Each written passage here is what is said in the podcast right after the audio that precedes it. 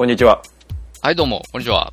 えーお前に教える俺のあれ、第78回、はい、えー、しゅんです。ヨタです。えー、今回もよろしくお願いします。よろしくお願いします。えー今回はね、前回お話ししました、おシネマ、よ早速第1回やっていきたいと思います。えーまあ、月に一度の映画批評、えー前回ベイマックスだったんですけれども、ええまあ、今回から正式におシネマということで、あ、じゃあ、ベイマックスは、おシネマゼロみたいなことなんですかおシネマゼロですね。あーなるほど今回からおシネマ1が始まっていくあーなるほど、なるほど。ことですね。えーまあ、あのーまあ、見る映画交互に決めるということだったんですけれども、はいえー今回は私、ヨータが中におすすめして、ぜひこれをやろうと、えーいうことで決めた映画でございます。はい。えー、今回は、ゴーンガール。イェイゴーガールイェーイ。たまんない。ゴーンガール。まあ、正直、今更になっちゃって申し訳ないんですけどね。正直。もう、配信してこれをね、聞いてる頃には、えまだ多分やってるんですけど、ー、かなり見づらい状況ですね。かなり、もし行きたかったら急いで行けっていう レベルの状況ですそうですね。よね。うん。それはもう本当に申し訳ないんですけど。うん、うん、うん、うん。だけど、今回は、その、一応僕が、まあ、ヨタさんに勧められて、うん、うん、うん。あのー行ってきて、うん、うん、うん。すいませんと。見てなくてすいませんでしたと。いや、本当にさ、2014年の12月の2週目からこれをやってるみたいなんですけど、ね。はい。本当、まあ、ベイマックスもそうでしたけど、はい年末に来たよね。あの、すごい2014年を締めくくるベスト級の映画がどんどんと。はい。全くあの、ニュアンスは違う2本、あの、全く方向性も何も違う2本ですけど。まあまあそうですね。うん。でもどうですか？オマニエル的な映画っていう意味では、はい今回のゴーンガールの方が、間違いないですね。より僕ら的な映画だったんじゃないかなっていうふうには思うんそうですすけどね。。あの、理屈コネにはたまらない映画ですよたね。まらない映画ですよ。でも サブカル僕ら大興奮の本当に映画だったなという。最高でしたね。うん最高のうん。映画体験ですよね。うわー、うんもう本当に、途中、ガッツポーズしたくなるところもありましたね、私はね。そう。出たガッツポーズ。はい、あまあ、の、シュンさん割とガッツポーズしがちですいや、よね。まあまあ、そうですけど。割と年に何回か出ますよね。うん出ますけどガッツポーズねやっぱ、やったねって思うところがやっぱりありましたよね、うん。うんうん今うんうんうん回ね。うん。まあまあまあ。ちょっとじゃあ、あの、うん。簡単に作品紹介を。あ、お願いします。あ、わ私ですか？あ、僕しますかじゃあ。あ、よろしく。えー、ゴーンガール。えー、2012年発表のギリシアン・フリン、ギリアン・フリンによる、えー同名小説を元にしたアメリカ合衆国のミステリー・スリラー映画。えー、監督はですね、ドラゴンタトゥーの女ですとか、えー、なんだっけ。まあ、ファイトクラブとか、ファイトクラブネットワーク7。まあまあまあ、巨匠ですよね。まあまあ巨匠デイビッドフィンチャー巨匠って言うとちょっと違うのかもしれないけど、ええまあまあまあ、巨、巨、なんて言うんですかね。はい。巨漢。巨漢違いますよね。巨匠って言うとだ、そんな年齢でも多分ないんじゃないかなと思う。まあまあ、そうです。デイビッド・フィンチャまあまあまあはいデイビッドフィンチャーはいが務めまして、まあ、ベン・アフレック、ローザムンド・パイクなどなどが出演している映画で、えーございます。はい。まあ、あのー不信感、人間同士の不信感とか、まあ、過激な報道とか、あとは、まあ、経済がもたらす夫婦関係みたいなものが、うん。まあ、ちょっと不穏な空気をまといながら描かれているという映画でですね、まあ、先ほども申し上げたように、私たちのようなサブカルボンクラには、えーもってこいの映画と、えーいうことでございました。そうですはいね。デビッド・フィンチャーといえばですね、あのー僕ソーシャルネットワークとかも普通に好きだったんですけど、はいはいあの、エイリアン3僕すごい好きなんですよ。あ、好きなんですね。エイリアン3がすごい好き。まあ、それはストーリーが、見、見ました？エイリアン3って。3は、うんうん、うん。あのーあれですか？ロボ出てくるやつですか？あれ、そうそうそうそうそう。あーあと、3も出てくるんですけど、はい2、ロボ、そんなにメインじゃないけど。エイリアンクイーンが出てくるのは？ああ、それ2じゃないですかね。あ、2ですか？あれは。はい。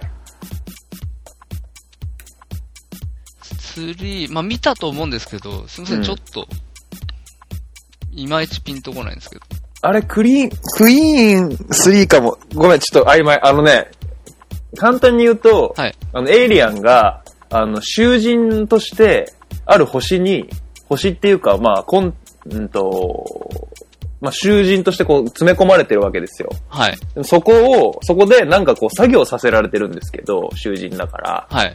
なんかその中のエイリアンの人、こう、が、立ち上がって、そこを、一つの星を、そこに詰められてるっていうのを利用して、そこを占拠して、海賊のような状態になって、はっていう、まあ、前振りの話なんですけど、あ。はいはい。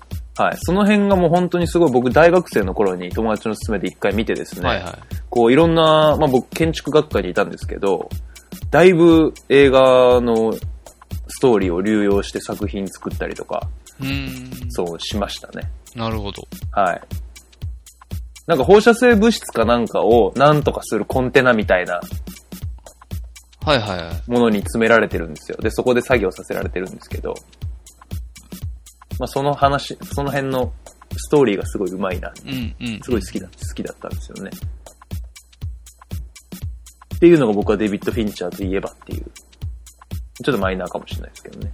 そんな感じですよ。ああ、なるほどなるほど。うん。フ私はやっぱりファイトクラブァイトクラブね。ですね。やっぱりなんか高校生の時に、うん。すごい、あの、友達とかとうん。ワイワイ言ったうん。覚えもあり、ありますで、し。伝説的に面白いみたいなことを言われがちですよね。ファイトクラブはね。ですよね。面白い、うん。面白いですね。まあでも、どうなんですかね。今ね、見返してみると、うんうんうんうん。まあ、面白い、確かに面白いんですけどね。うん。僕見てないんですけどね。ファイトクラブ。あ、そうですか。それだったらみつ必ず見た方がいいですよ。あ、本当ですか？それは、あ面白いことは保証済みですかあら、あ、間違いないんで。でただやっぱりちょっと大人になっちゃったので、うんうんうんうん。自分自身が。うんうん。え、ブラピーですよね？なんか。そうそうそう、ブラピ、ブラピとエドワード・ノートン。もうブラピとエドワード・ノートンっていうだけでも見た方がいいですうん、よ。まあまあまあ。はいはい。まあじゃあ見ます。見てくださはいい。。ぜひ。わかりました。はい。はい。まあ、面白い。すごく面白い。けどやっぱりなんかうん。どうなんですかね。あの、好きな映画の思考が変わっちゃった。ああ、のでまあね。あのまあね。なんとなく、同じようには評価できないような。感じがありますけど。え、どういう映画好きなんですか？なんですかね。やっぱりなんかちょっと、こう、ゴーンガールみたいな映画が好きですよね。なるほどね。うん。まあ、わかるようなわかんないような感じですよわかんないようなねうん。だから、ファイトクラブとソーシャルネットワークととかって言われると、うんまあでもソーシャルネットワークの方がうん。面白かったような気がするなとあかあ本当に思っちゃうんで、本当に。まあ、そうですね。どうしても時代が違うんでね、難しいですまあねけどね。うんはいはいはい。まあ、そそうですね。はい。うん、うん、うん。いきますか、本編。やっちゃいますか。やっちゃいましょうよ。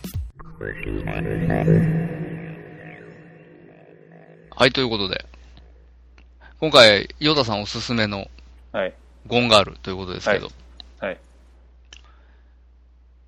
まあ本当に、さっきヨタさん言ってましたけどね、オープニングトークで。うん、うん、うん。去年の年末に、うん。すごい傑作うん。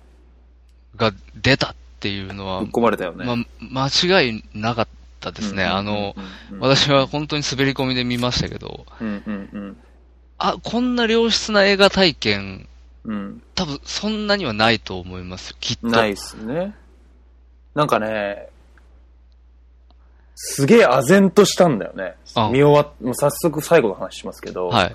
見終わった後僕、見終わる直前、なんかね、見終わる直前にすごい僕爆笑するシーンがあって、僕が一緒に行った連れも一緒に笑ってたんですけど、は一緒にすごい爆笑して、はその直後にすごい暗い気持ちになって、はい。映画が終わって唖然とするみたいな。ほう。それもう口をは、開けて動けないみたいな感じになってて、こう、で、映画館を見渡すと、もう僕最後の、僕も結構夜遅くだったし、見たの最近だから、うん人少なかったんですけど、なんか見てる人がなんとなく唖然としてる感じがしたんですよ。あほう。うん。もう最後はもうめっちゃ疲れたね。その、感情がすごい揺れ動かされて。はいはいはいはい。うん。そこだけでもね、いい映画だったなっていうのを感じましたけどね。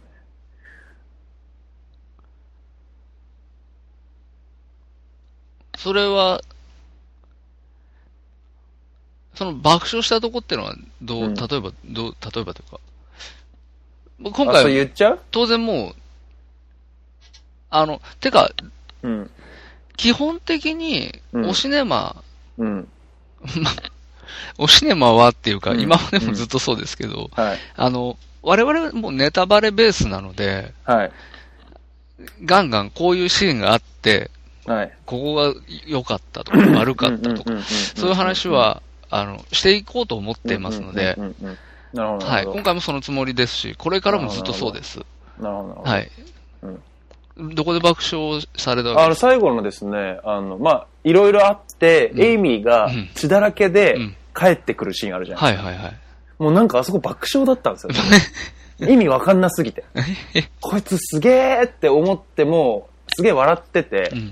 で、しかも、めちゃくちゃ自分は、なんとかここ助かって帰ってきたよ、ニックみたいな演技するじゃないですか。メディアに向かって。はい。で、最高の夫婦みたいな感じで、メディアに発信するじゃないですか。うん。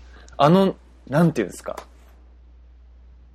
潔さというか、はいはい。こう、推進力みたいなものに、うん。なんかもう圧倒されて、もう爆笑でしたねなるほどでね。かと思ったら家に帰ったら、こう、ニックに対して、こう、強気な態度で、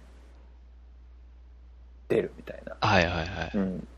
まあ、ああんた、こう、まあ、全部わかってると思うけど、ちゃんと私に合わせなさいよ、みたいな感じだったじゃないですか。そうですね、はい、はい。最後ね。うん。だその辺はもう、なんかすげえ怖いっていうか、この女はすごすぎるなっていうので、もう、まあそこ笑ったり。で、最後の一番最初にも出てくる、まあ、髪を撫でる重要なシーンあるじゃないですか。はいはいはい。あのシーンとかで、もうなんかすごい重たい気持ちになりましたね。ああ。うん。っていうのがもうその最後の僕の感情の動きですけどね。なるほどなるほど。うん。いきなり最後の話しましたけど。うん。うん。私ね、逆でね、うんうんうん。あの、血だらけになって帰っうんてきて以降はね、うん。マジ笑えねえって思いましたよね。ああ、逆にね。はい。ああ、なるほどね。もう、ま、マジかこいつっていううんうんうん。のがやっぱり。りありましたんでね。うんうんうん。思っても見ないようなところに着地してきてるじゃないですか。はいはいはい。血だらけになって帰ってくるところなんていうのはもう本当に。うん。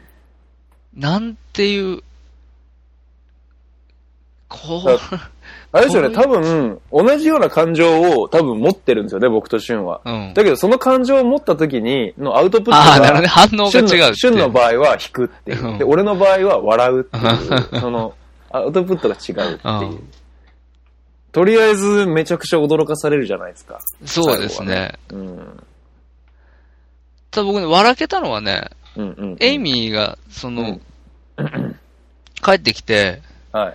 警察から、その、尋問じゃないんだけど、はいはいはいはい。すごい、FBI がいっぱいいて、で。いろんなこと聞かれてるじゃないですか。はいはいはいはい。その、聞かれてるのを、うん。ニックと、うん。あの、男の人、男性警察官が。二人で見てるじゃないですか。うんうん。部屋の。外で。で、なん、なんだったか忘れたけど、ニックはなんか言うんだよね。うんうんうん。うん。なんか、なんだろう、よかったら帰ってきてね、帰ってきてみたいなことを警察官が言うのかな。なそれかなんか言うんだよね。そしたら警察官がうん、喜べよって突っ込むんだよね。そこは笑っ、笑えたけ どね。全然嬉しくないっていう。うん。すごい、あの尋問のシーンとかすげえシュールだったよね。うん。あの、ずーっとさ、追っかけてた女警官がさいくら質問してもさ、あの、エイミーはさ、そこ痛いからスルーする。ちょ、ちょっと体調悪いからもうやめたいとか。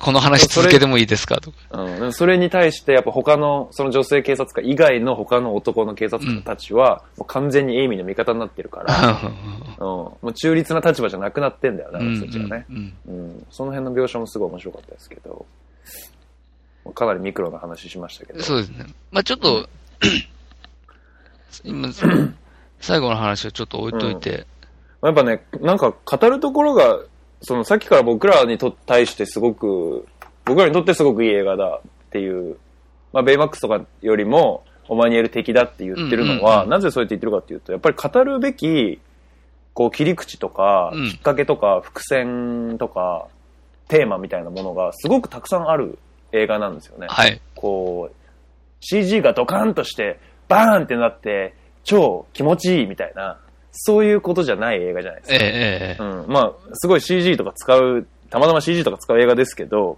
それよりかは、なんか語るべきテーマがすごく多い映画だなというふうに思っていて、っていうのも、なんかまあ、家族出てきますよね、まず。家族愛みたいなものとか、夫婦出てきますよね、夫婦愛みたいなものとか。でそれに対して家族も親子っていう関係と、兄弟っていう関係が出てきたりとか、うんうんで、その家族とか夫婦とかも、要は自分以外の人間との関係？要はその人のことをどれだけ知ってるのかっていう、うん知ってる気になってるだけなんじゃないのか。でも実は君は相手のこと何も知らないんじゃないのかみたいなことをすごく問いかけられていたりだとか、まあその対人との関係みたいなうんうんうん。話だけど、まあそういうことがあったりとか、あの、僕はここが一番いいなと思ったんですけど、メディアによるイメージうん。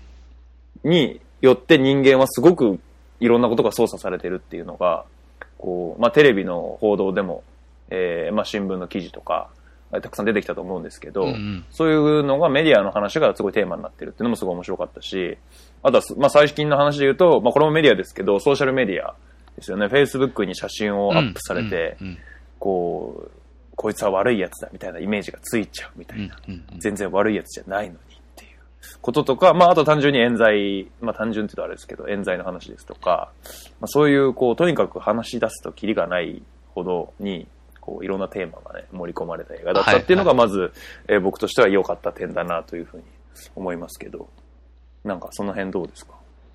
そうですね。やっぱり、うん。あのーメディアの話は、うんうんうんうん。今までもね、他の、あのーいろんな折に触れて我々、うんうんうんあのー話したりするのでうんうんうんうん、やっぱり刺さるところでしたよね。うんうんうんううんうんん。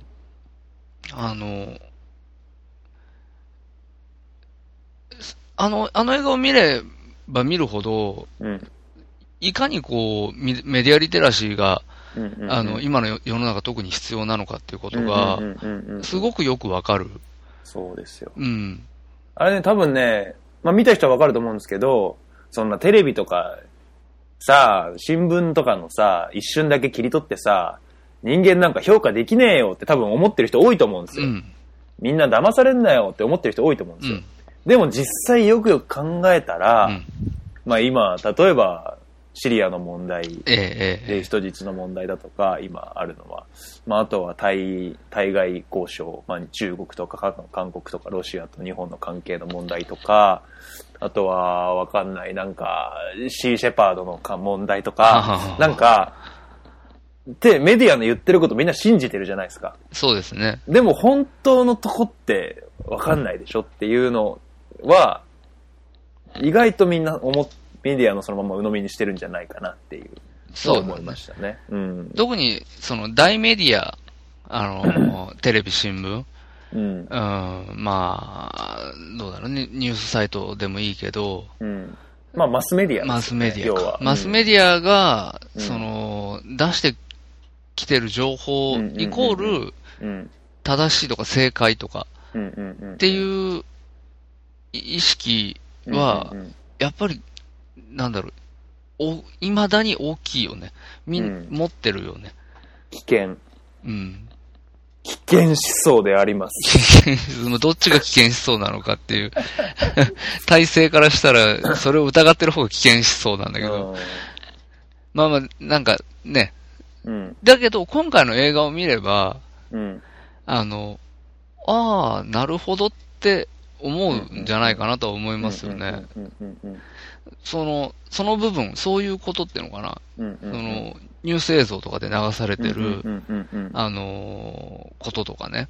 うん。うん。うん。うん。が、いかにその、物事の一側面を切り取って。拡大して、そうなんですよ。その、情報を流してるかっていう。そうなんですよう。ん。うん。例えばですね、今回の映画だと、最初にエイミーが、そう、失踪してですね、あのー、まあ、ニックと、エイミーの父親と母親が3人揃ってですね、記者会見をするシーンがあるんですけど、はい。えーそのシーンでですね、まあ、エイミー探してますってでっかいポスターをですね、作って、誰か作ったか知りませんけど、作ってそれを両側に置いて、ニックは自分でスピーチするわけですよ。えすごい必死で探してますみたいな、悲しいですみたいなスピーチをするわけですけど、延々スピーチした後なのに、じゃあそのポスターを横にニック1枚写真お願いしますって記者に言われて、はい硬い顔しないで笑ってって言われて、全然笑ってる場合じゃないのに、ニックすげえいい人だから、一瞬ニコって笑っちゃうんですよえ。うんうんうん。で、ニコって笑った瞬間、バーって写真撮られて、で、あ、笑ってる場合じゃないって言って、また真顔に戻るんですけど、結局その、ま、真顔に戻ったし、その前に長くスピーチをし、探してますっていうスピーチをしてるのに、メディアに取り上げられるのは、一瞬ニコってした写真なんですよ。うん。で、そのせいで、こいつ本当に大丈夫か、この男は、みたいなイメージを作り上げられちゃうわけですよ。そうだよね。うん。結局、物語の中盤ぐらいまでは、ニックが、まあ、いなくなって失踪したと言われてる、えー奥さん、エイミーを、で、ニックが殺したんじゃないの？実は。っていう風に、メディアを見た人間たちは思うわけですよ。映画に出てくる人たちはね。で、しかも、それを見てる、映画を見てる僕らでさえも、うん。あ、ニック、やばいんじゃね？ニック悪いやつなんじゃね？って、思い、思わせられてたじゃないですか。そうだよね。途中の、約1時間ぐらい経つところまでですかね。ただまあ難しいというか、はいはいはい。そうやって俺らが映画、この映画を見ながら俺ら見てる側が、うんニックこいつ犯人なんじゃねって途中まで思ってるのは、うんうんうん、あのメメディアでこういう風に流されてるからっていうのを見てそう思うっていうよりは、うん、そこに、あの、エイミーの日記が出てくるかはいらね。はいはいはいはい。エイミーの日記が出てくることで、はい。あのーなんていうか、や、やってんじゃねえの、やっぱりやってんじゃねえのが高まっていくわけで、あの、どっちかっていうと。その、今みたいな、笑ってって言って笑っちゃったっていう、あのシーンは。その、メディア批判というか。の視点として俺は使われてるのかなっていう気は。するけどね。確かに。要するに一瞬笑ってすぐふって真顔に戻ってるっていうのは、俺、観客は見てるから、うんうんう。うんんそう。そう。だから、それを、いかにメディアが使ったかっていうことが描かれてるから、確かに。そうそう、メディア批判なんだなっていうふうには思うよね。あれもそうだけど、あの、創作本部みたいなのをさ。設置するって言ってさ。なんか近所からいろんな人たちが集まってきてさ、はい。で、その、なんか、若いお母さん、ママ友みたいな、はいはいはい。なんかちょっと派手な感じのうんうんうん。中の一人に、うんちょっと、い一枚写真撮撮ってよって言われて、携帯で。それな？それな？そうそうそう。イェーイパン。パンケーキかなんか作るからさ、みたいな感じだったっけ？なんか違ったっけ？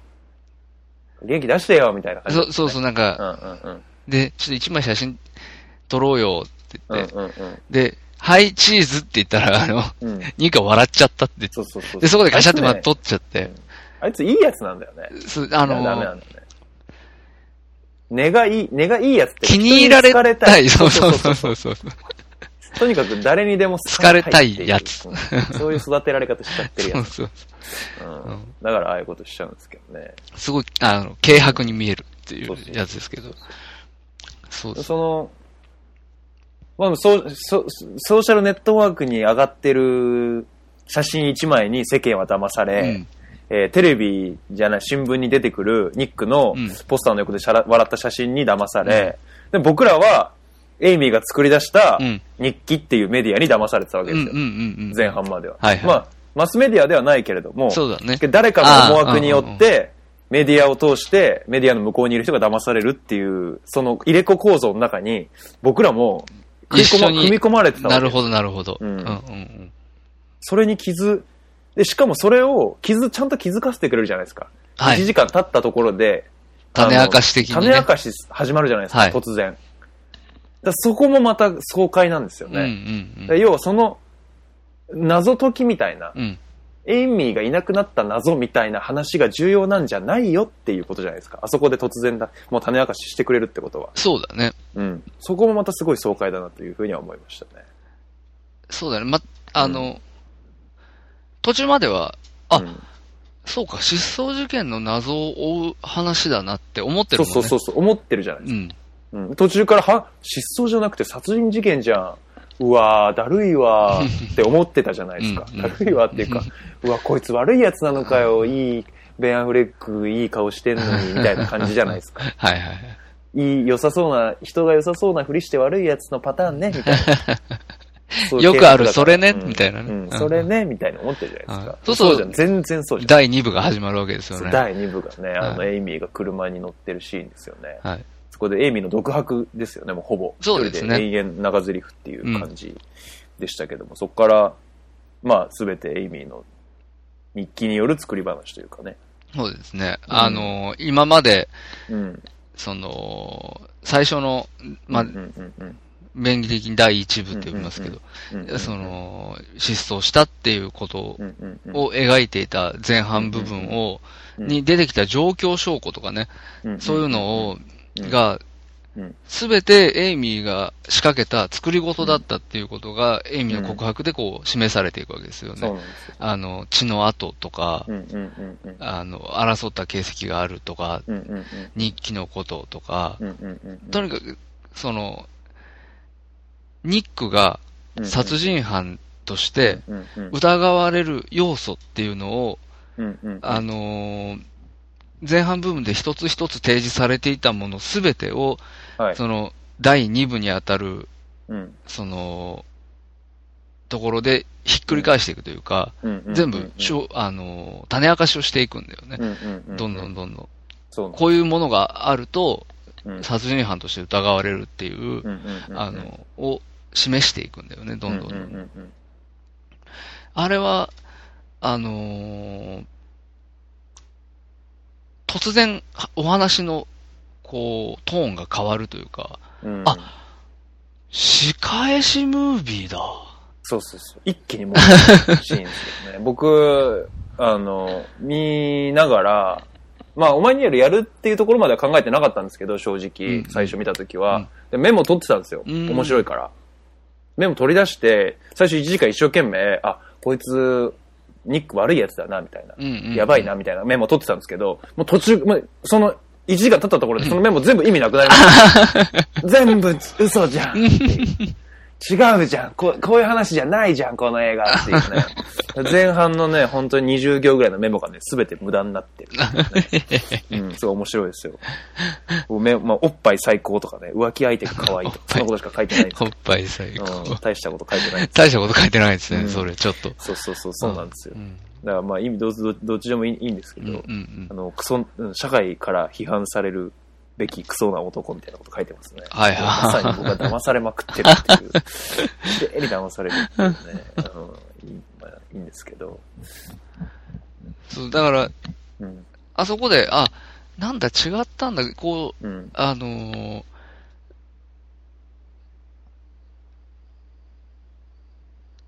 なんだろうな。虐げられてきた、うんうんうんうん。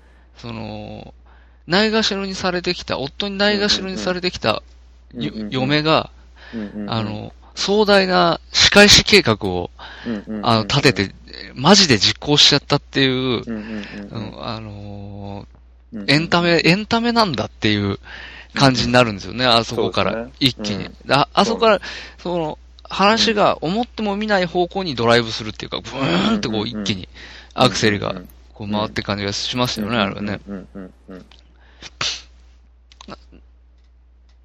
だ世間一般的に言われる、まあ、女性と男性の違いみたいな、うん。まあ、ちょっとフェミニストの人いたら怒られるかもしれないですけど、うん定説として、一般論として信じられてる、なんか、女って損するよねとか、うん女ってかわいそうだよねとか、男って浮気するよねとか、うんうんなんかそういう一般的な、お、女性って、女性ってこういう人物である。こういう風に見られている存在であるっていう、そういうのを逆手にとって、逆襲するっていう話なんだっていうことが、わかるんですよね。そのうんうん1時間というか、その、前半、第1部終了の部分で。そうだね。そこからはすごい爽快な話、まあ爽快ではないんですけど、まあそういう話になっていくっていうところですよねう。ん。でもう、ん。あれですよね。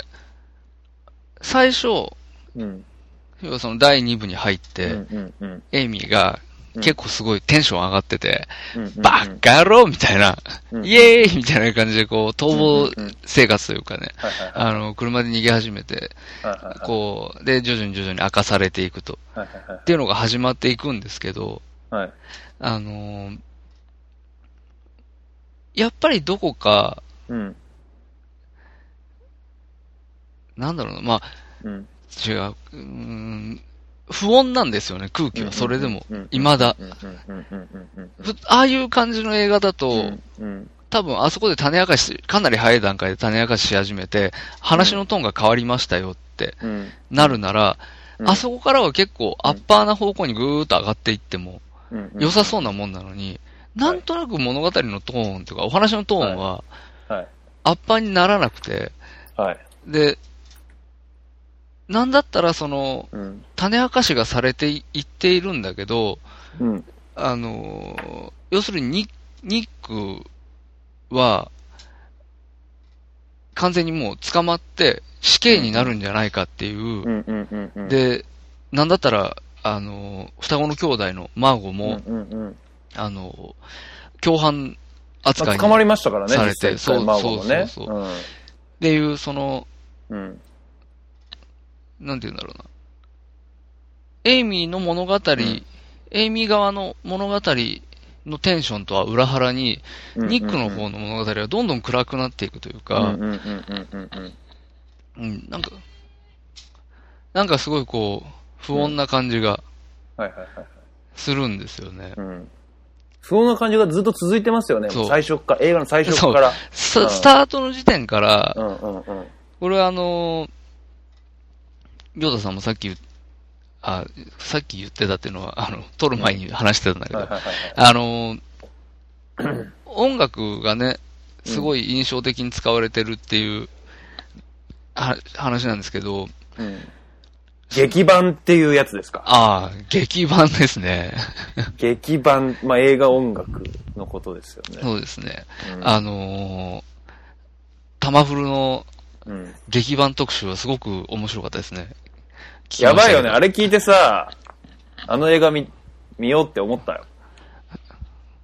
また別の話。で まあいいや。はい。まあ面白かったですけど、あのー、今回はゴンガールはあれですね、ナインチネイルズのトレント・レズナうん、ー氏による、うん、うん、らしいですえね。ー劇場音楽だったわけですけれども、常時不穏というか、嫌な感じの音が。うん、ずーっと流れてましたよね。うん、うんうんうん。常に、ほぼ。うん。で、あなん、れね、うん、はい。なんかなんだったら、うん。本当に、その、うん。エイミーの日記で語られる、うん。幸せだった、うん。出会ったばっかりの頃。の音楽ですら、うん。なんとなく、うん。ただ幸せな音楽じゃないっていう。うん。なんか、ちょっとうん。不穏な感じ。あれ何なんですかね？単調とかそういう話なんですかね？ちょっと。なんなんですかね？音楽理論ちょっとあんま詳しくないんでわかんないんですけど、でもその音楽によって、なんとなく不穏な気持ちになっちゃうっていうせいで、僕らがう、ん。あの映画に最初の1時間騙されたっていうのもあると思うんですよ、実は。はいはいはいはい。っていうのは、これぞプロパガンダ、メディア論っていう話なんですけど、はいまあちょっと古い話で申し訳ないんですけど、まあ、ナチスドイツの時代、ヒトラーは、こう自分の演説で、こう、まあ、軍隊とか、こう大衆を自分の演説一つでまとめ上げていったわけですけど、彼は演説をする際に、こう人を不穏の気持ち、不安な気持ちにさせる音をずっと流し続けるんですよ。へー。音を後ろでバーって流し続けながら自分で演説するんですよ。そうするともう人が自分のことを完全に信じ、信じちゃうっていう、まあ有名な話がありまして。それに、まあ同じと言ってはあれですけど、近いものが、要は映画に引き込まれる映画の内容をつい鵜呑みにして信じてしまう、僕らが信じてしまうっていう、一つの要因になってるのが、このトレント・レザーの劇版なのかなっていうふうには思いました。なるほど。うん。以上です。あ 音楽の話は以上です。うん。なんか、本当に、うん。あのーなんだろうな、俺見た映画館のせいなのかもしれないんだけど、うん。なんか本当に、あのー不穏なシーンとかでは、うん。うん。うん。なんかね、わざとだと思うんだけど、うん。音の鳴ってる位置がね、変なところで音が鳴ってるように聞こえるんだよね。マジ？あれは、たまたまなの？たまたまその、あの、劇場は良くなかったのかもしれないんだけど、?5.1 チャンネル的な話？うん。?5.1 チャンネルフル活用的な話？な気がするんだよね。マジか。それも、そこまで気づく、そこまなんかでなかった後ろの方から音が聞こえるみたいな。うん。うん。うん。うん。うん。でえ？と思って、映写室から音、これ、なんか、映写室でなんかカチャカチャやってる音聞こえちゃってないみたいな。でも違うんだよね、多分。えうんうん映画の音なんだよ、それって。なるほどね。でも映画の流れてる映像とはちょっと関係ないような音なんだけど、なんかカチャカチャ、カチャカチャカチャみたいな音がしてたりとか、なんかうん、こう、そわそわさせるような音の演出っていうんですかね、うんが常にあったんかなーっていう気がうんしますよね。うんうん。すごい前半は結構音のこと気にしてる暇なくて、僕自身。はいはい。で後半になって、やっと、その、エイミーが、こう、爽快な感じになって、ニックはどんどんしんどい感じになっていくっていうところで、音楽の存在に気づいて、あ、それですごい気持ちいいなと思ったんですよね。うん。あ、やっぱ上手いなというか、すごいシーンに合ってるというか、すごいシーンが、シーン、映画が持ってる思惑を僕らにこう気持ちよく伝えてくれるいい音楽だなっていうのをすごい思いましたね。これぞ映画音楽というか。うん。まあでも本当に、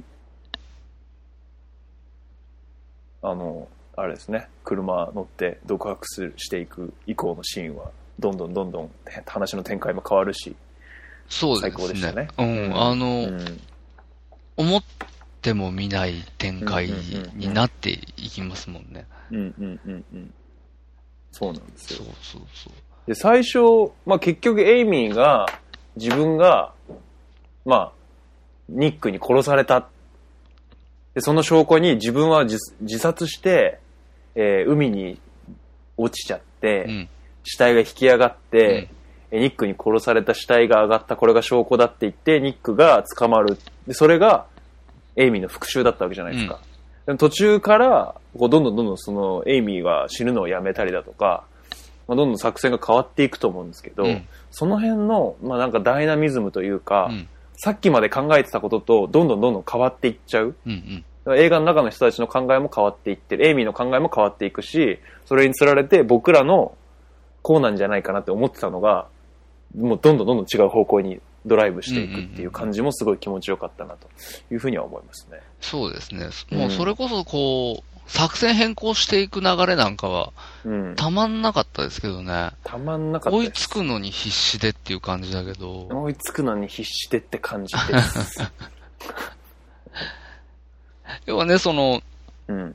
エイミーが、うん。えー、最初は、その今、ヨータ言ったみたいに、うん。えー、ニックが殺したことにしといて、えー自分が自殺して、うん。死体上がって、うん。えーニックも死刑になると。はい。えーで、まあ、めでたし、めでたしじゃないんだけど、その作戦が成就するっていう話だ。仕返しが成就するっていう。話だったんだよね。はい。うんそれ、それでも相当不穏な話なんだけど、うんそれ、そう、そうって分かった時点で、だいぶ僕らは一回大どんでん返しさ食らってるじゃないですか。はいはいはい。だからもうその、あ、自殺するんだっていうのももう信じますよね。信じる。もう、ああ、こうなるんだと思って。そうそうそうそう。なんだったらね、あの、エイミー、自分で、自分の顔面にハンマーぶぶつけてるからね。そうそうそう。うんもあ、ダメダメ、この人もうダメじゃんってう、いう。ダメじゃんって思う。な、うー 思い出して気持ち悪くなっちゃっいやいやいやいやいや。いや、なんて執念深いんだろうなと思って。た。ああ、はいはいはい。あの女は。うんいや、それはねあのうん女はじゃないと思いますよ。あの女はじゃないんですか？どの女なんですか？すべての女なんじゃないですか。マジっすか？わかんないですけど。いや、だって、復讐する、したいからってさ、うん復讐のために自分死ぬ？うん。ででも、それ、何？やっぱりそれぐらいのうん。思いがあったっていうことだと思いますよ。やっぱり、あの、ねそれぐらいの、それはエイミーが一人で思い込みすぎてたところもあるとは思うけど、その、ニックの気持ちがどういうふうなのかとかね、そういうところを、うん。なんていうか、決めつけちゃって、自分は自分でこうぐーっと入り込んでっちゃったっていうのはあると思うけど、でもやっぱり、うんあの、ニックのことを愛していたがゆえに、あの、ニックの裏切りがうん許せなさすぎたんだよね。うんうんううんんしかもその裏切り方がうん最低っていうのがありましたよね。めちゃくちゃ可愛い浮気相手ですよね。いや、これはね、浮気相手が可愛い巨乳の若い女かどうかは問題じゃないと僕は思います。本当ですか？その話大丈夫ですか？ちょっと、ああの子が可愛かったっていう話しなくていいですか？大丈夫ですか？お前ほんと好きな、ああいう顔面の巨乳の女が、お前は。え、みんな好きでしょ？あんなん。あんなんみんな好きのシンボルとして出てきてるでしょ？いや、その、だからみんな好きのシンボルがみんな好きかどうかは、これ別問題ですよね。いや嘘。何問題それ？俺、いやだってあの、あの、若い浮気相手と、うん。マーゴだったらマーゴで、俺は。マジで？もうね、理解理解不能。だって、ババア マーゴ。不幸なババアじゃん、マーゴなんて。菅野美穂と池脇千鶴とマーゴだよ。もう、それ。いやいや、だって、あの、浮気相手が家に来てさ、ちょっと浮気相手の話しちゃいますけど、家に来て、うんもうちょっと抱いて、みたいな感じだったよななりましたね最後に抱いはい一回抱いて、みたいな。もう、もう、やばかったですもんね。あ興奮が僕。あ ええ最高かと思ってましたね。状況も状況だし。状況も状況だから最高じゃないだろ、あれは。まあそうなんですけど、うん。いや、まあいいですよ、ヨータさんが、うんあの、若い浮気相手みたいな女の子が好きだっていうことは、まあ、ちょっと置いといて、置いときます。はい。はい。あの、何が最悪だったかっていうと、やっぱり、はいはいはい。あの、二人にとってのうん大事な思い出みたいなのは、誰しもあると思うんですよ。それは、もうあの、僕もあります。ありますよね。僕もあります。そう、あのーやっぱり男女付き合ってたら、うんその、印象に残っているというか、二人にとってすごく大事にな、しているうん思い出の場面というか、まあ出来事とか、ね。出来事、瞬間、なうん場面とか、まあ場所とかね。そうそうそう。ありますよね。その大事なものっていうのが、うん。二人にとって大事なものっていうのがあうるん。じゃないですか。うんうんうん。そで、その、エイミーにとっては、うん。あエイミーとニックにとってね、うん。は、その、最初のニューヨークでうん。初めて出会って、うん。でその日にね、うん。あの、路地裏みたいなところで、あの、粉砂糖が舞う、なんかすごく綺麗な、綺麗なシーンですよ。うん。はい。あの、キスをしたことが、すごく大事な思い出として、はいはいはい。特にエイミーにとってはあったはずなんですよ。はいはいはで、い。そのキスをするときにニックが、こう、はいエイミーの唇をこう、シュッと、唇についた粉砂糖をね、こうシュッと取って、うん。で、それからキスをするっていうシーンがあるんですけど、はいはいはい。全く同じことをうん。ニックがしているところを。エイミーが、まあ、見つけてしまうっていう。あのー日記の記述でね、それが。あの、表されるんですけど、あれは本当なんですよね。日記に書いてあることは、まあそうあの、虚実織り交ぜてっていう。形だったんだと思うんだけど。あのキスの話ははい。間違いなく本当だと思うんです。で、発見したことも本当なんです。はい。そう。だから、やっぱり、その大事にしてたものを、あのー踏みにじられたっていうことが、あそこまでの、エイミーをあそこまで突っ走らせる、あの、最終的なき、こう、起爆剤になったというか。そういうことですよね。まあ、その、じ、じ、事前にその浮気、浮気だけなんですかねなんかもともとなんかこう不満があったとか、そう当然いうの、不満があったんじゃないですかね。あのー要は、それ、初めて出会った時に、うん。あの二人が、うん。こう、かなり、なんて言ったらいいんだろうな。あの、いけてる会話というか、はいはいはいはいはい。あの、私の職業は何だと思う ?A 何々、B 何々、C 何々っていうと、ニックが、あの、なんだっけな、木工技工細工しか、うんうんうん。なんだっけな、えなんか、占いのなんかみたいな。編集者みたいー、あ、な感じ。違う。木工のうん。技工士か、うん。軍事指導者か、うんうん。えー、そう、あの、占いかなんかの作者うん。うんうんうん。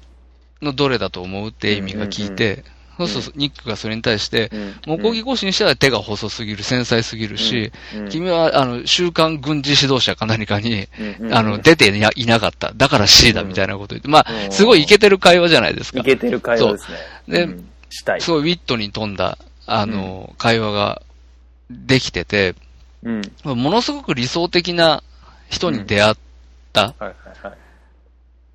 と思っていたんだよね。うん。あの、エイミーは特に。ニックはすごく、あの、理想的な男性だって、うん。うんあの、頭のいい、うん。うんうんえーウィットに富んだ。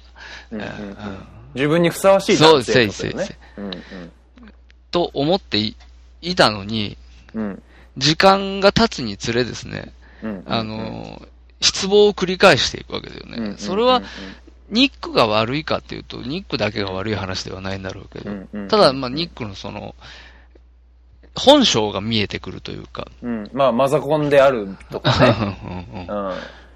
まあ、じ、その、ニューヨークに本当は痛いのに、平気でマザコンだから田舎に親の元に引っ越しちゃうとうんか、そうそうそう。あの、仕事なくて仕事なくてゲームやってるとやかって、るとか、うんあれは本当なんですかね？あのあたりまでは本当なんだと思うんですよ、ね。本当なんですかね、うんで、それ、その、浮気相手がトリガーになってるってことですそう、ね。いろんななそうそう、あの、うん。檻のように小さいことが積み重なって、うんうんうん最終的に、うん。その浮気を見つけたことで、すべてが爆発ししたっていううんなるほどね。ことだとは思いますけどね。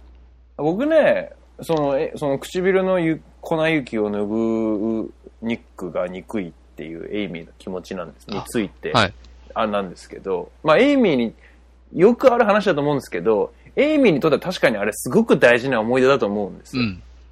さっきシュンさんはエイミーとニックにとってすごい大事なことっておっしゃったと思うんですけど、はいはいはい。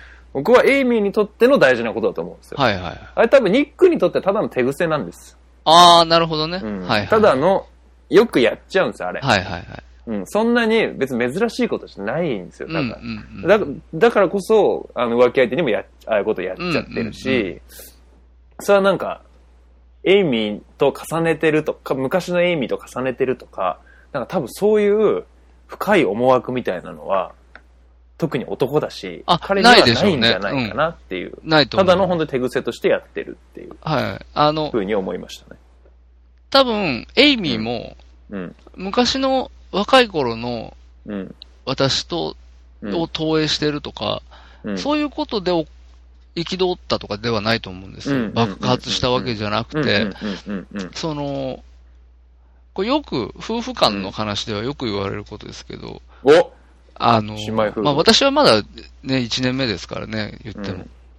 あの、あれですけど、気なしっていうのが、考えなしとか、気なし、はいはいはい男の考えなしっていうことはい。はいが、はいはいはい。ものすごく、こう、女性の、はい。ああれをあれするっていう、激鱗を、あれするっていうことは、激まあよく言われるわけですよね。んそそそれですよ、あれは。うんあのシーンはそうですね。まさにそういうことですよね。うんた、だ、あのーニックが、うん。その、気がついていなきゃいけなかったのは、はいはいはいその気がつくのは難しいんでしょうけどね。はいうん。あの、エイミーがサイコだったっていう話なんですよね。うん、まあそうなんですよね。うんそこにつきますよそうね。エイミーがサイコじゃなかったら、うん。あんなことにはならないんですけどね。ならないですからね。はいうんまさか自分、が、あの、殺人犯に仕立てられて、死刑にされるかもしれないところまで追い込まれるとは思ってませんからね。はいあんなに僕はすごく聡明な女性なのにもかかわらず、うん。その自分が死んで、あいつを懲らしめたいっていううん思いに至ってるところがすごく不思議なんですよね。聡明であればある、どんどんどんどん彼女が聡明だっていうことが明らかになっていくじゃないですか。話が進むにつれて。はいだからどんどんどんどん僕は、じゃあなぜ、なんで死ななきゃいけないんだっていう、まあ死ぬのやめますけどね、途中で。うんうんある出来事をきっかけに。ああ、そうさっき言ったか、その、ニックが逮捕されるっていうことをきっかけに、うん自分が死ぬのをやめますけど、うんうんでもその一回死ぬって決意してるところが、なんでかなっていうのがね、未だにこう、なんでかなっていう気持ちですけどね、僕は。ああ、うん。まあ、あれなんじゃないですか？それは、やっぱそその、の、恨みの気持ちなんですかね。恨みの気持ち、そうそうそうそう。うんで、もう、なん、なんていうか、うん。来るところまで来ちゃってるというか、うんうん。その、で、そ、そこの理由にアメイジング・エイミーが関わってるんだと思うんですよね。あのー、要は両親、お母さんか、お母さんが作家で、うん、そのエイミーのこと、エイミーのお母さんね、が作家で、えうん。ー、エイミーを主人公にした絵本ですか、あれは。童話、うんうんうん童話ですね。うんを、うん。えー書いてると。で、うんうんそれが、あのーなんていうか、スマッシュヒットを飛ばして、はいはいはい。一、一財産築いたっていう、はいあのーそういう家の子なんだけど、エイミーは。はい。その、アメージング・エイミーっていう物語は、もう、はい。とにかくエイミーは、えー、天才的な少女で、うんうんうんうん。勉強できる、音楽できる、うん。スポーツできる、あの、うん。うん。うん何でもござれっていう、うんうん。うんあの、女の子として描かれてて、うんうんうんだけど、本当の当のエイミー、エイミーは、うん。その、自分とアメージング・エイミーの、うん。あまりにも違う、その違いに、うん。あの、傷ついてるんだよね。はいはいはい。うん。で、その、埋まらない溝というか、うん。アメージング・エイミーと、うん。本当の自分、エイミー、じ現実のエイミーっていう、その、埋まらなさみたいな、でを感じながら大人になってきて、うん。ようやく掴んだと思った幸せも、エイミーの側からすればね、うん。ニックのせいで、うん。どんどんどんどん。思い、自分の思いとは違うところに、違うものになっていく。その自分の、うんあのーアメージングじゃない人生っうんうんうんていうのを、うんニックが、こう、さらに加速させてしまっている。なるほどね、なるほどね。だから要は、アメージング、要はこう、ニックのことを純粋に心から愛して、裏切られて、ムカついて復讐したわけじゃないってことですよね。あそこの恨みは、純粋な愛への裏切りではなくて、もっといろんなアメージングである、私はアメージングであるべきっていう思いに対する裏切りとか、あ、はあ、はあ、なんかそういう、こう、純粋な純愛に対する裏切りじゃないってことですよね、多分。ああ、まあ、そうか。うんうんうんうんうん。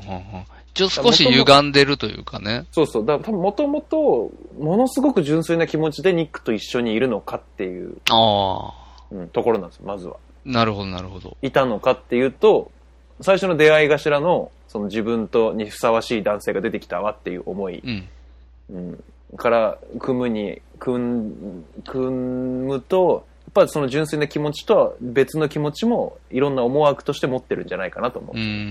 だから複雑な裏切りなのかなと思いましたね、話聞いてて。うん。確かにね。うん、純粋な愛への裏切りではないという。うん。すごく同じ夫婦なのに、ニックが見てるエイミーとエイミーが見てるニックって、だいぶ別の、ほん、同じパートナーっていう存在ですけど、うんお互いにとって、だいぶ別の視点で見てますよね。んうん。同じ夫婦なうんのに。うんそこがすごくこう、面白いというか人間、相手のことちゃんと分かってますか、ちゃんと見てますかっていうことの一つ大きなテーマになるところだと思いますけど、うん。うん。それが、まあ、エイミーのお母さんは、アメイジング・エイミーを書くことで、エイミーをどんどんどんどん追い詰めていっていたという、そこには全然気づいていないという、うんうん。うん、それもなんか、見えてますかっていうことだと思うし、まあ、そういう話もありつつですけどね。そうねで、。やっぱり、エイミーが、その後、なんですか、どんどんどんどん独白して自分が死ぬのをやめて、うんその後は、まあ、あのー逃げ込んでいたコテージというか、あそこ、なん、なんていうんですかね、あそこ。あの、避暑地みたいな。なんなんだろうね。モーテルみたいなとこともちょっと違ったもんね。うんうんうん避暑地的な感じだったよね。うんうんうんそこで、まあ、いろいろあって、身ぐるみ剥がされちゃうじゃないですか。で、こう、結構ボロボロになって、しかもデブだし、結構みすぼらしい感じになっちゃってて、で、元彼を頼るじゃないですか、はいはいなんと。うん。であの辺で、どんどんどんどんこう、どういう思惑になってた、なってたのかなっていうのが今でもちょっと謎めいてるというか。わかんない。あの、中、あ、間？エイミーが綺麗になる、後半また綺麗に戻るじゃないですか。うんうんうんであの、お金を取られてから、その綺麗に戻るまでの間の。エイミーのモチベーションというか、うん、メンタルはどういうもんだったのかなっていうのは未だに謎な部分ですね。うん。う。うんん。どうなんですかうね。ん。多様、でもまあ、最初は純粋にうん頼れるなら頼ろっかな、みたいなところだったような気もしますよね。なるほど、うんなるほど。で比較的人間味が出たってことですかね。うん。他のシーンに比べて、より人間っぽいエイミーが出てしまったというシーンなんですかね。やっぱり、その、かなりうまくいっていた計画が、うん。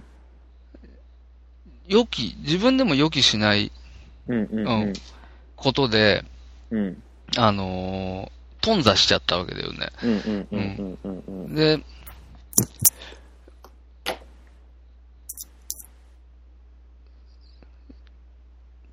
なんていうか、場当たり的になっちゃうというか、あそこで。うんなってたよね。なんか、エイミーに限ってそんなことはしないんじゃないかなみたいな気持ちあったんですけど、うんあの辺はさすがに場当たり的になってますよね、きっと。うん。もし、あの、うん。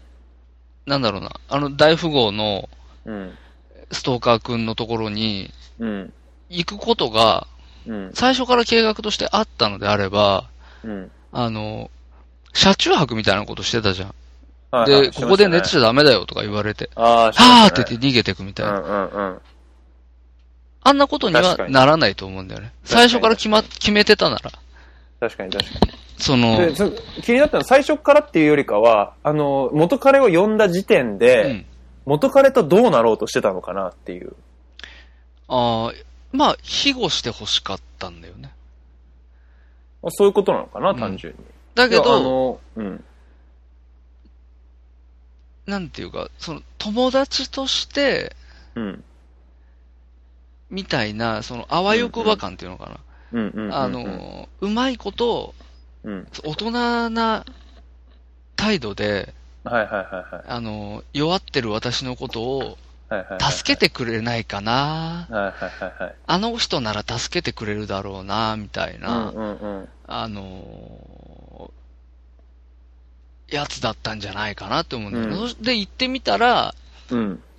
思ってたような、その、うん。期待してたようなうん。ものじゃなくて、うん。こいつ昔のまんまじゃんっていううん。男に対してね。あの人すごい怖かったですよね。出てきた時。元から出てきた、あの、その、元彼の別荘に案内した時に、うん。元彼の態度とか、うんうんうんその別荘が全て監視カメラで管理されてるとか、こう異様に手厚いとか、こうどんどん迫ってくる感じが、うん。うんうんうん。要は変質的だったじゃん。そうそうそうそう、変質的な感じがすごい怖いなって。うん。助けに、助けてもらいに行ったのに、エイミー大丈夫かなみたいな気持ちにな、なら、なりませんでした、一瞬。うん。なった。ちょっと、やられちゃうんじゃないの、エイミーみたいな。っていうか、うんもう、あ、これ、ダメじゃんっていう、その、うんこいつのところには、うんこれ来ちゃダメだったんじゃないのって、ね、エイミーのことが、要は心配になったよね。なったようんね。あ、やっぱりこいつ、変質的なやつだし、そう。あの、多分ド変態だ、これって。そうそうそう。心配になっちゃったよそねう。。エイミーの結こと。局、結局無駄になるけど。そう。結局、その心配、無駄になるけど。こう、また無駄にされるんだけど、うんそれもまた面白いところだと思いますけどね。うんまあ結局でもその、はい。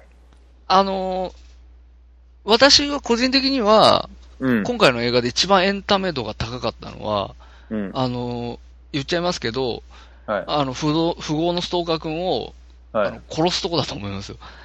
いや、あそこびっくりしましたね。あそこで僕はね、うん。めちゃくちゃ怖かったし、びっくりしたけど、うん、うんガッツポーズでしたよね。これが見たかったですあそこでガッツポーズなんだっ。ていう。ああ、そこなんですか。うんはいはいはい。それで言うと僕はだから後半の血だらけの、そのあ後の血だらけのエイミーのシーンがガッツポーズでしたけどね。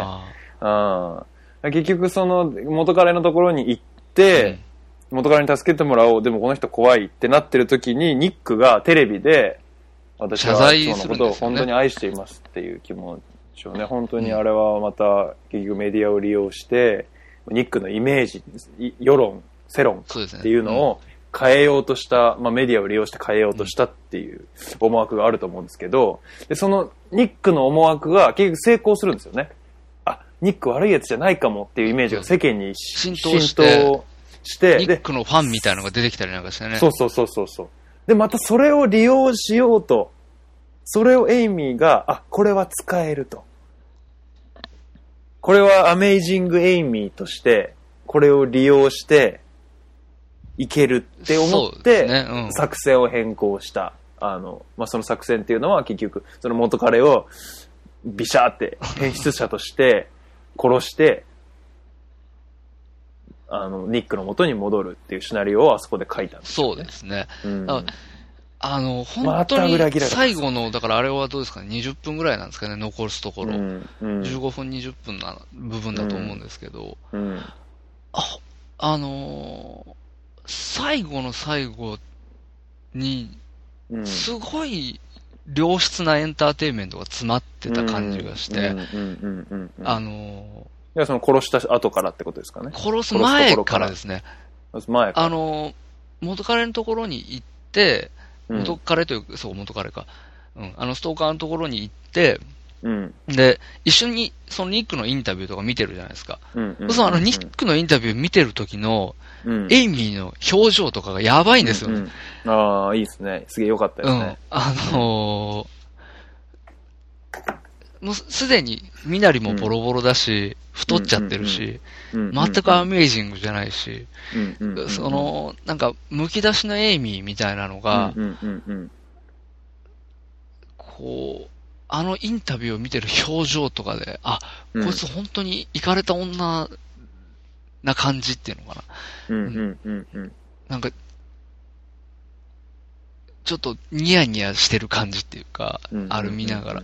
うんで、うんうんしかも食い入るように見てたじゃないですか。あの見方とかがね、ううんんあ、狂ってる感じすんなとか思ってうん狂気でしたよねと思ってたら、うんそれの、まあ、数、数日後なのかわかんないですけど、うんうん時間が少し経った後の、えーうんシーンとして次のシーンうん。で出てくるエイミーは、もうアメージングエイミーの姿になってるんですよね。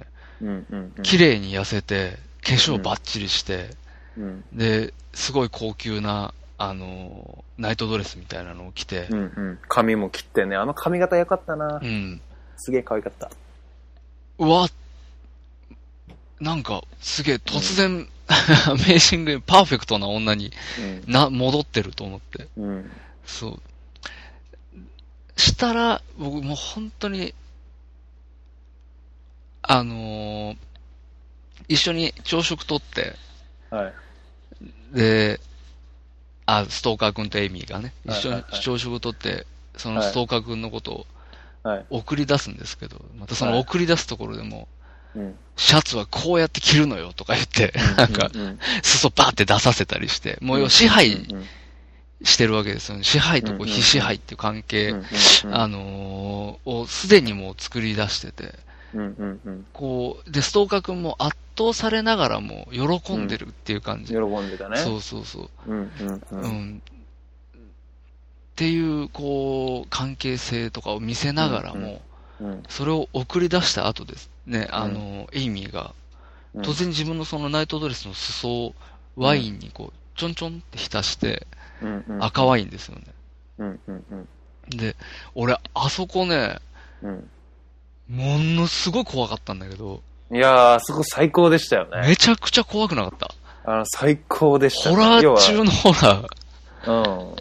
あいつ、そのストーカーのことを誘拐犯に仕立て上げるそう。あのーっていう最初のシーン。監禁されてるっていうことを、うんうんえーその屋敷中に仕掛けられた監視カメうん。ラにうん残しておくためにですね、うんうんうん。あのー音声は録音できないタイプのその要は監視カメラなんですけど。こう、窓際に、うんなんていうんですかね、猫みたいにして、ドワーってうん。走っこう窓、窓に血のりをベタッつけながらね、そうそう。こで、自分のこう股間に、う、うんを、なんていうか、赤く染めてですね、うんうん叫んでるふりをうん。声も出さずにしてるっていう。うんまあ、と僕ね、鳥肌がす、鳥肌ってんじゃないですね、あれはね。うんおぞけですね。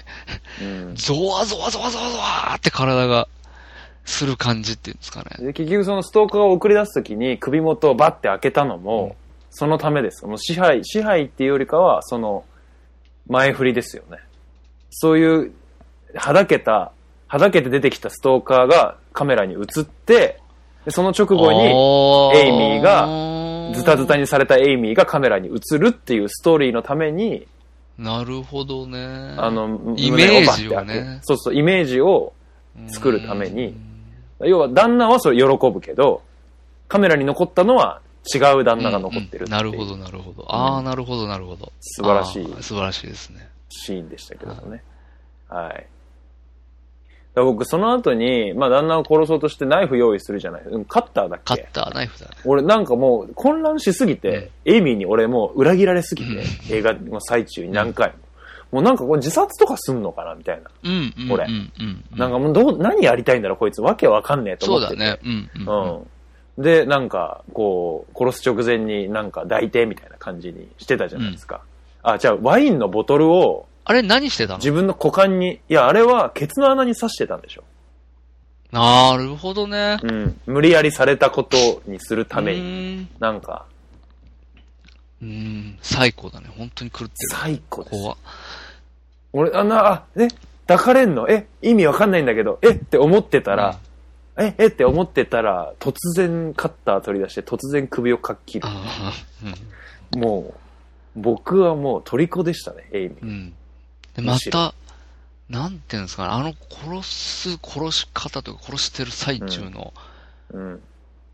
まあ、なんていうの、首さっと切って、血がうん返り血バッと浴びて、うん。それだけにししときゃいいというか、それだけだと割合普通だと思うんですよ。なくはない、こういうシーン。うんうんうん。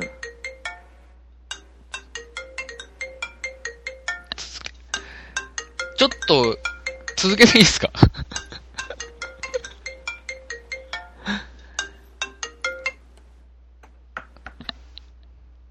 エンディングということで続わかりました。く。うん。えーロスタイムということで。ロスタイムということで。ロスタイム5分でお願いします。わかりました。はい。その、うん。えー、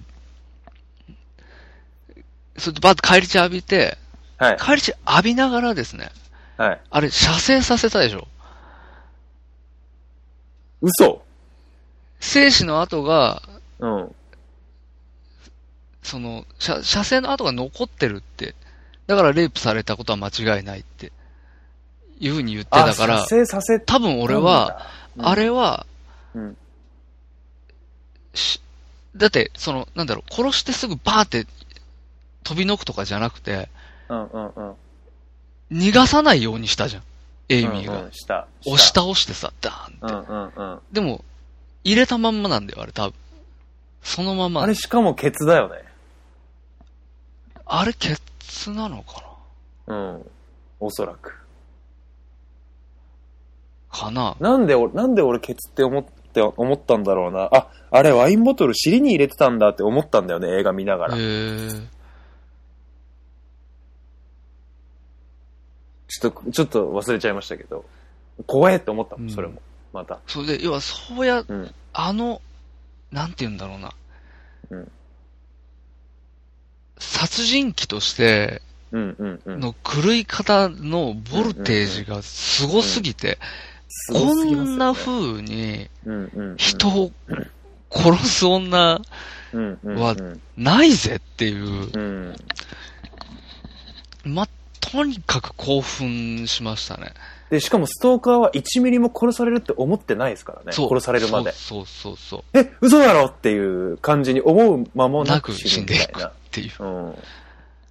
で、しかも世間から見たら完全にストーカーが悪いっていう。うん、そうなんですストーカーがもう悪くて正当防衛でエイミーがやったっていうことに絶対的になってるんで、ニック以外にとってはね。うん。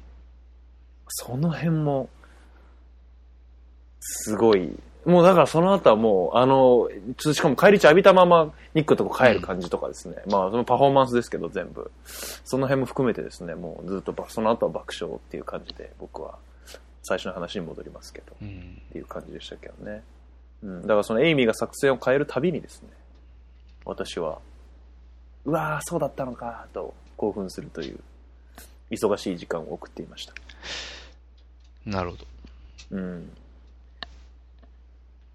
結局、最初の時に、なんかどんな映画が好きかみたいな話になりましたけど、こう、僕最近はリアリティ、リアルな現実から、いかに超越してるか、いかにエンタメになってるかっていう話がすごい好きで。だから割となんか最近ほのぐらいおしゃれ日本クソサブカル映画みたいなのってあんまり最近見,、ね、見てないんですけど、うんうんうん正直。そういうのに近いのかなって正直見る前思ってたんですよ、ゴーンガール。うんでも全然そうじゃないっていうね。全然超現実的な。そうですね。だからちょう、うんもう本当に現実、十う分、ん。誰の、あの、身にもうん。ある話なんです。それうんうんが、うんただすごく派手に拡張されてるだけで、すごいエンタメになってるっていうね、それが。やっぱり男女うん。の関係、人間関係をうんうんうんうん築いてる、その結婚しててもしてなくても、うんあのーお人であれば、うんうんうん潜在的に持ってるもの。のことを描いてるんですよね。そこのリアリティのラインと、はいその、最終的にエイミーが到達する、はい。あの、ものすごく狂ったエンタメ感っていうの、えええの高低差、バランス、うんうんうんもうなんかそのあたりがすパーフェクトでしたよね。パーフェクト。割とパーフェクトでしたね。なんかこ、アメージングですよ、それこそ。うん、本当に。だから、一本、やっぱり映画一本通して、うん。アメージング・エイミーの物語だったなっていうのがありますね、やっぱりね。そうですね。またその一回、エイミーがアメージングじゃなくなって、また、さらに高いところでのアメージング・エイミーに収まった感じっていうんですかね。うんうんうん。が、まあ、爽快だから僕、その、収まったっていう意味で、ずっとアメージングになりたかったけどなれなかったエイミーが、この事件を経て、アメージングエイミーにやっとなった話かなって僕は思ってたんですよね。もともとはなりたいんだけど、そこに目指し、目指してんだけど、でも結局慣れなくて、激この事件を介してアメイジング・エイミーになった。なるほど両親はアメイジング・エイミーを手に入れた。ああああっていう話。で、ニックが辛いっていう。あの、方法は最低だけど、自己実現の話だってことですね。そう、自己実現の話かなっていう風に見え、見えましたね。なるほど、なるほど。ど。うん。うん。まあ、結局、はい。あれですね、その、映画の一番ド頭と一番最後に、うん。あ、の、置かれているうん。印象的なシーン、うん。あ、の、ニックが、うん。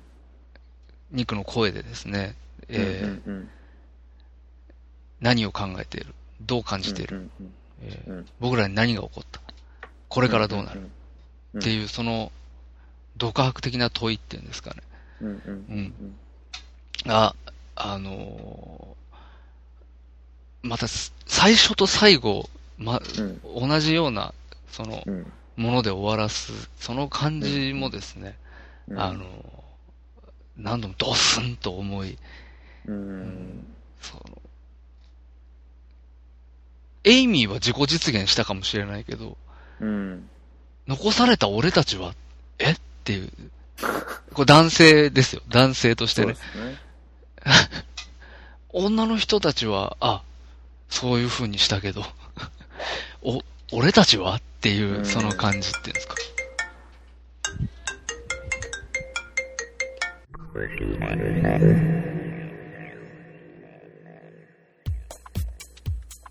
はい、ということで、えー第1回おシネマゴーンガールでしたとはいいう。ことで、もう、これは本当に語り尽くせない映画だったんでね、そうで全然、すね。まだまだあと2時間ぐらい喋ろうとかも喋れると思いますそう、本当。に、1時間、タイム、タイムリミット、ついにや、早々に破っちゃいましたけど、ついにっていうか割と早々に。早々にですよねうん早々に破りました。まあでも5分で済んだんでよかったですね。まあそうですね。うんうん、本当に、まあだいぶネタバレしましたけど、そうですね。うんそれでも、み、でも見ないとわかんないよね。うんこの興奮というか。いやいや、本当に映像的な興奮、うん。特にその、例えばわかんあのーラストの方の、うんうん。ヨタが言ってた、その、血だらけで戻ってくるシーンもそうだし、うんうんうん言ってた殺すところもそうだけど、うんうんやっぱりそれって映像的な面白さだったりするんで、うんうん見ないとっていうのはありますよね。ぜひここまで聞いて、うわ、面白そうだなって、まだ見てない人でね、面白そうだなっていう人がいたら、ぜひやってるうちに、映画館でやってるうちに見てもうほしい。本当にギリギリですけどね、はいまあ申し訳ない話ですが、明日行ってくださいって話はですね。い。で、まあ本当に映画館で見れなくても最悪、うん。まあ絶対本当見た方がいいですね。本当に面白いです。マジで面白い。DVD 借りてきてください。2時間半超えだよね、これ。確か。2時間、ほん、ちょうど2時間半くらいでしたね。うん。うん。あの、一瞬ですよ、一瞬。一瞬です。一瞬だし一全然長いと思わないですね。そう。すごいですね終わら、。終わらないでってちょっと2時間あ半ー映画見てるのに、うん。あ、終わっちゃうのっていう感じがある。すごい珍しいタイプの映画ですよね。うん。うん。私、あの、仕事終わりで行ったんですけどね。あの、うん見に。大体いつも仕事終わりに見に行くと、集中力が欠けてたりとか、あと眠くなっちゃったりとうんうんうんか、本当に絶対あるんですよはいはい。何かしら。はいはいはい。はい。全くなかったですね、ゴーンガール。うん。あの、目が冴えました、見てて。僕も一緒なんですよ。僕も仕事終わりに行ったんですけど。はいはで、まあ、このまあ、眠くなっちゃうかなとか思いながら、うんうんまあ、でも見たいなと思って、しょうがなく行ったっていう感じだったんですけど、正直。いや、僕も目冴えましたね。うん全く同じです。い。興奮しましたよね。あしました。あでもその後一緒に見に行ったことをもう終電ギリギリまではい中華料理を食いながら、あ。はい。もう延々この話してました。ああ。そこはああだった、ここはこうだった、みたい話したくなりますね。な。話したく。くなりますよ。はいぜひだから人と一緒に見に行くといいね。ああ、でしょうね、これはね。多分ね、これね、男女はね、気まずくなるかもしれないですね。あのー関係性次第だと思いますけどねうん、その、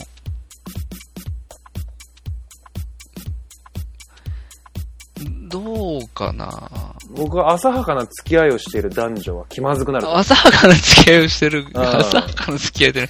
うん。あのー結構、良好な状態のカップルとかで行かないと、はい、はい。そうですね。、厳しいかもしれないですね。本当にそうだと思います。うんギリギリの夫婦とかで行くともう多分終了だと思います。うん。あのーなんか、ネットの評価とか見てて、はい、はあの、印象的な言葉があったんですけど、い。はい。女性にとってこの映画は、はい。ブラックコメディに見える。はい、はい、はい。男性にとってはホラー映画に見えるんじゃないか。あー、なるほど。そう、書いてあって。おっしゃる通りで。ああ、なるほどなっていう。うん。なるほどなって思うし、これがブラックコメディに見える女が怖い。怖い。うん。ホラーに見え、うんしか見えなかった私はただ、って。ただのホラー映 そうそう。画。うんただのホラー映画。一体これの、どこが、だって、なんかその、笑えるみたいな。笑えるところがあって、あのさエイミーが。えっ、と、なん、あれなんだっけね。何かが、自分の思惑が成功して、あ、あれだ、あの、ニックをテレビで見てて、うんうん。笑え笑え笑えって、うんうんあの、写真、ニックが失踪したエイミーの写真を、と一緒にこう、記者会見してるとこで、うんエイミーがそれをテレビで見てるっていうシーンがあってうん、うんうん笑え、笑え、笑えって言ってると、ニックが本当に笑うっていうシーンがあってその後、あの、うん飛び跳ねて喜ぶっていうか、うんうんうんそういうシーンがあったじゃないですかあり。ましたね。僕あれ見て、うん。全然笑えなかったんですよ。あー全然笑えないです、あそこは。うん。うん。僕も笑えませんでしぴょーんって飛んでさ、やったみたいな感じになってるじゃないですか。た。うんうんうん。怖っとしか思わないですよね。ホラー、ホラーホラーですよねうんやったじゃないし、うん何これみたいな。うん。うほん。ね、自分を顧みますよ。いや本当に。僕は大丈夫かなっていうう。ん。まあその恋人とか、パートナーとかだけじゃなくて、はいはいはい友達とかもそう含めて、うん。すべ、おすべ、自分に関係するすべての対人関係において、大丈夫かなっていう気持ち心配になりますよね。全人間関係心配になりました、うんそんな不穏な空気をまとった映画だったと。そうですね。うん、いうことでもう、もう一個だけ言っていいですか？どうぞ。もう一個だけ。はいもうこれでやめます。はい。あのー監督のインタビューを読んだんですけど、フフィンチャー？ィンチャーの。うん。その、フィンチャーが、うん。えー、今回のははいはい。物語について語ってるところがあって、はい。その、す原作者ね、が今回の作品で明らかにしてみせたのは、うん。自分がどういう人間に見られたいかだけではなくて、うんうん、うん。どういう人と一緒にいると思われたいか。についても自己愛的なうん。投影があるということだったっていう。ことを言ってるんですよ。うん。それ、その言葉で、うん。私は今回のさ、うんこの、ゴンガールうん。がよりうん深く理解できたんですね。うん。その、虚栄心みたいなことうんうんうん。だとは思うんですけど。あ虎の意を狩る狐論ですよね。うんうんうんうんうん。虎違うかなの意を狩る狐というか、自分がどういう人と一緒にいるか見、どういう人と一緒にいるって見られたいかっていうことですよね。ブランド思考に近いような気がしますけどね、はいはいはい私は。どっちかっていうと。自分、要はあくまでも自己愛だから、はいはいはい。あの、その、自分、すごいでしょっていう。私すいごいでしょっていうのが一番前面に出てきてはいて。そのアクセサリーとして、はい私はこんな男を持ってる。はいはいはい。非常に真理だと思います。うん。っていうことだと思うんですよね。うん。うん。で、そのことが、うん。ニック、うん。ひいては男にはうん。見えてないっていうことなのかなっていう恐ろしさが。あるのかなという。なるほどね。なー、かなー、なんて。まあ、その、それはうん今言った、その、ピッチャーが作品、原作者に対して語ってることっていうのは、うんあのー普遍的なことだとは思うんだけど、うん男女問わず、普遍的なことだと思うんだけどでも、うん、やっぱり、男は分かってなくてうん女はみたいなことなのかなみたいな。そうですね。うん。まあ、分かってないですよね、ん男なんて。うん。分かりたい。分かりたい。分かりたい。分かっていきたい。分かっていきたい。うん分かろう。ええああ、まあ、というようなことでしたね。は。はいまあ、以上第1回おシネマと。はい。えーいうことでございました。はいえーまあこれ月に1回やっていくということで、はい。えー初の試み、次回、初じゃないか。次回予告していこうと思います。次回、おシネマ2月。おちょっといつになるかは見て、見て、だけどな映画は決まっております。はい。ジョーカーゲーム。イェーイ、ジョーカーゲえージョーカーゲームの解説とかもう、まあいいか。そうですね。まだ始まってないまだ始まってないこれをリリースする頃にはちょうど始まってるっていう感じですね。そうですね。あのーまあ、えっ、と埼玉のラッパーシリーズの、はいはいはい。えー入江優監督の最新作で、はいえっ、と、今回初めてはい結構予算、しっかりした予算で、はい。えーメジャー映画を作るっていう、はい。なんというか、だいぶビッグバジェット映画らしいです。そうですね。まあ、キャストからしてそうですね。フカキョンとうん亀梨ですからね。亀梨くんで出てますからね。はい。伊勢谷友介も確か出てましたうよね。ん。まあ、その、メジャーどころの、うん。えー、俳優、タレント陣を使うっていうのは、うんうんうんうん。今までにはなかったことですからね。えー一体どうなるのかっていう感じがしますね。私、入江優、え、埼玉のラッパーはね、正う直んそこまで好きじゃないんだけど、あ、そうなんですか。うん、あの、新生かまってちゃんはいはいはいはい。の映画があるんですけど、はいはいはいはい。それが二階、二階堂ふみのやつね。そう、それが好きなんですよ。はいはいはなので、い。うん。あの、一体、ビッグバジェットの映画うんうんうんになるとどういう感じになるのかなっていう、まあ、興味がとてもあって。なんかね、僕、ちょっとわかんないけど、あの、松田龍平の弟、翔太。松田翔太がやったライアーゲームとか、はい、はい。系かなってちょっと思ってるんですけど。うん。わかります。うん。だから、乗るか反るかみたいなところありますよ。うん、ソル。うん。うん。まあ、それはわかんない。見てのお楽しみだから。うん。それはね、だからまあ次回ジョーカーゲームをやるということで楽しみにしてください。はい。と、えーいうことです。えー最後になりましたけども、えーお前に言える私たちは皆さんからの、えーご意見、ご感想、えーまた、えージョーカーゲームの次に見る映画、えーまだ決まってませんので、えー皆さんからのご意見も募集したいと思っております。はい。これからの公開予定の映画ですね。そうですね。あの、中からもし何かあれば進めていただけるといいなと思ってます。そうですね。はい。で、えーメールアドレス、お前に教える俺のあれ、アットマーク、gmail.com。えー、ツイッター ID が、おまにえる、o-m-a-n-i-e-r-u。えーこちらにリプライを飛ばしていただくか、えーハッシュタグをつけて、ハッシュオマニエルでつぶやいて、えーいただければ、えー収録に反映したいというふうに思います。また、Facebook ページへのいいね、えーコメント、えー iTunes のポッドキャストへのレビュー、コメント4以上の星、大募集以上 あ、ヨータさん、そういえばはい。知らないでしょ何何何？レビュー。あ、何？えー、いません2015年1月25日、おえ最近じゃん。えー チェレストロイカさんから、はい。チェレストロイカさん、ありがとうございます。えーサブカルト文化はい。というタイトルで、はい。